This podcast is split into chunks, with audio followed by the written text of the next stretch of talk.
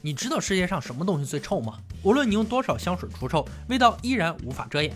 科尔维特作为美国国宝级超级跑车，你知道以什么样的方式可以最便宜的得到它吗？我现在告诉你，银河护卫队里的火箭浣熊是真实存在的，你相信吗？对于这样的流言蜚语，你又是如何感想的？反正我是持怀疑态度。但本集留言终结者将对大家还原真相，用事实说话。大家好，我是安哥。咱们本集的第一个故事有点恶心，但是很棒。有个年轻人想买一辆拉风跑车，因为资金短缺，只好看上了一辆二手车。但车上一直发散一股恶臭，原来是有人曾死在了这辆车上。无论怎样除臭，味道依然存在，甚至跑车的价格降到最低，也无人购买。这就是留言很久的臭车传说。我们的主持人杰米亚当依然用严谨的实验还原了这件事情的真假。首先要有一辆跑车，为了模拟人体腐烂的气味，还有两头自然死亡的二师兄，把他们的尸体放在车里腐烂两个月。看看能否除臭，并且卖掉这辆车。虽然这个实验听起来很疯狂，但在纸面上来说确实很容易完成。哥俩找到将要出售自己爱车的车主，很幸运是一辆八七年的科尔维特跑车。试车的亚当相当兴奋，这可是第一辆纯粹的美式跑车。它拥有性感的流线、唯美风的肌肉轮廓，是名副其实的超级跑车。可车主要是知道你们要拿他的爱车做这样的实验，估计会瞬间升天吧。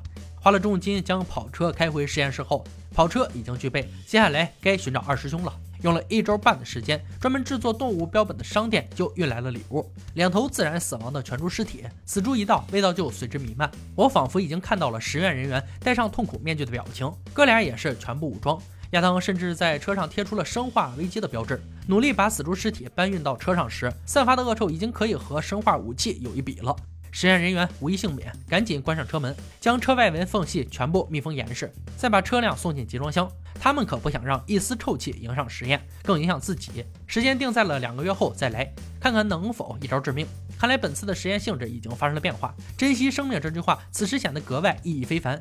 等待期间，他们甚至在清洗公司实习了一番，学习如何处理尸体现场。又如何从一辆车上找出气味根源？尤其是清洗公司的秘密尿素清洗剂，让尿素与有机物产生化学反应，使它们加速分解成小碎片，可以处理真正意义上难闻的臭味。这样对于清理科尔维特会有很大帮助。整个的学习过程也让哥俩信心倍增，完全有能力除掉跑车上的臭味。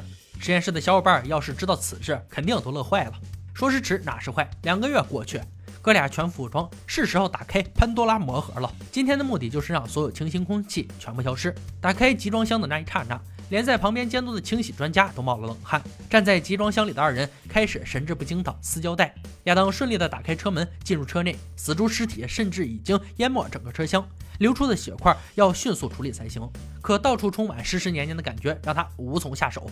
还是先把车开出来吧。掌控方向盘的杰米差点被气味撂倒，车内散发的臭味已经升级为氨气。在这样的情况下，信心满满的哥俩腿也软了。车内饰品都已经被腐蚀分解，想要清理，需要用纸巾稀释车内血水，然后才可以躺下来拧下所有螺丝零件。车内的地毯、座位、门板全都要丢掉。经过一系列非人般的工作后，哥俩已经清洗到了四百斤的腐蚀东西。接下来要用到从专业清洗公司学到的诀窍，用特殊尿素清洗剂分解的有机残渣。随着苍蝇逐渐减少，看来起到了效果。经过一天的疯狂清理，神志不清的二人现在要面对一个事实，那就是这辆车可能永远无法上路了。因为要清除味道，必须要清除所有发臭的零件，最后可能只剩下一辆车的外壳。但实验还没有结束，留言未被证实。经过一星期的清理，他们要试着卖掉这辆车，就算是以最低的价格当零件卖也行。可车上散发的气味还是让常人无法接受，甚至杰米展现出了强力促销也毫无办法。看车的人一波接一波，全都被臭气熏跑。皇天不负有心人，终于有一位大佬看中，最后以两千美元的价格成功购买。实验结束，留言被打破。看来世界上不会有卖不掉臭车，哪怕再臭，只要有相应的价值，就会有人购买。离开这个有味道的实验，接下来让我们看看本集最后的留言：浣熊火箭。故事发生在美国宾州，有几个坏家伙在院子里喝啤酒，看一只浣熊就开始拿枪射击它。这时浣熊躲进了一根排水管里，坏家伙里有个人自作聪明，想要将汽油倒进去烧死它，可爬进去点火时却被直接射出水管。难道是银河护卫队火箭附体，正义降临？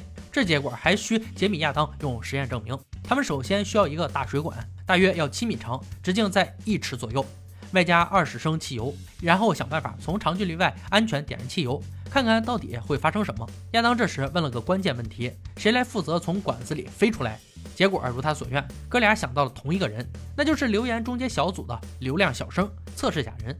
在这个经历磨难的日子里，他始终无一句怨言。想必这个艰巨的任务，他可以胜任。接下来，二人在城里购买了合适的下水管。可看到水管后，杰米越发觉得这个故事离谱。这么大的水管发生爆炸，空气能从身旁穿过，不可能会出现炸飞的情况。但哥俩只要会涉及到爆炸，就会去执行。回到实验室，为了能从安全距离点燃汽油，亚当改善了世界上最先进的遥控打火机，顺便精心打扮了一下一会儿要上场的假人兄弟，使用的是防火服专用布料。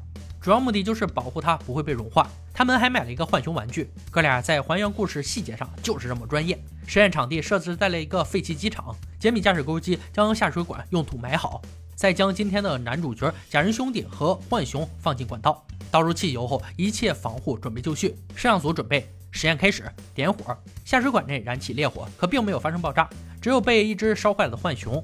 从结果上来看，留言已经被打破了，故事确实假的离谱。但哥俩可不这么想，既然已经进展到这儿了，必须要想办法，一定要让假人兄弟炸飞出去。说干就干，他们准备把假人身上加些东西，然后将下水管完全密封，类似于枪管中弹头。火药在爆炸后可以让弹头射出去。兄弟二人已经进入心灵相通的境界，很快假人就被做成大型子弹，到时发泡胶会加载着假人成功飞起。回到实验场地，二人决定加大火药量，把大型子弹塞进下水管，再用钩机密封好管道口。这次只许成功，不许失败。倒计时响起，三、二、一，准备发射！只见假人被瞬间射出，这个威力让我想到了 GPS 火箭筒，简直不要太暴力。此时兄弟俩无比兴奋，他们终于看到了想要的画面。假人兄弟看起来也似乎感觉良好，一切都很完美。看了以上两个实验，我们可以确定。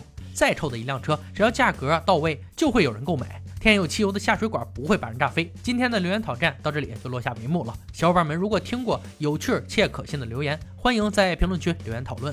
欢迎大家关注安哥，我们下期再见。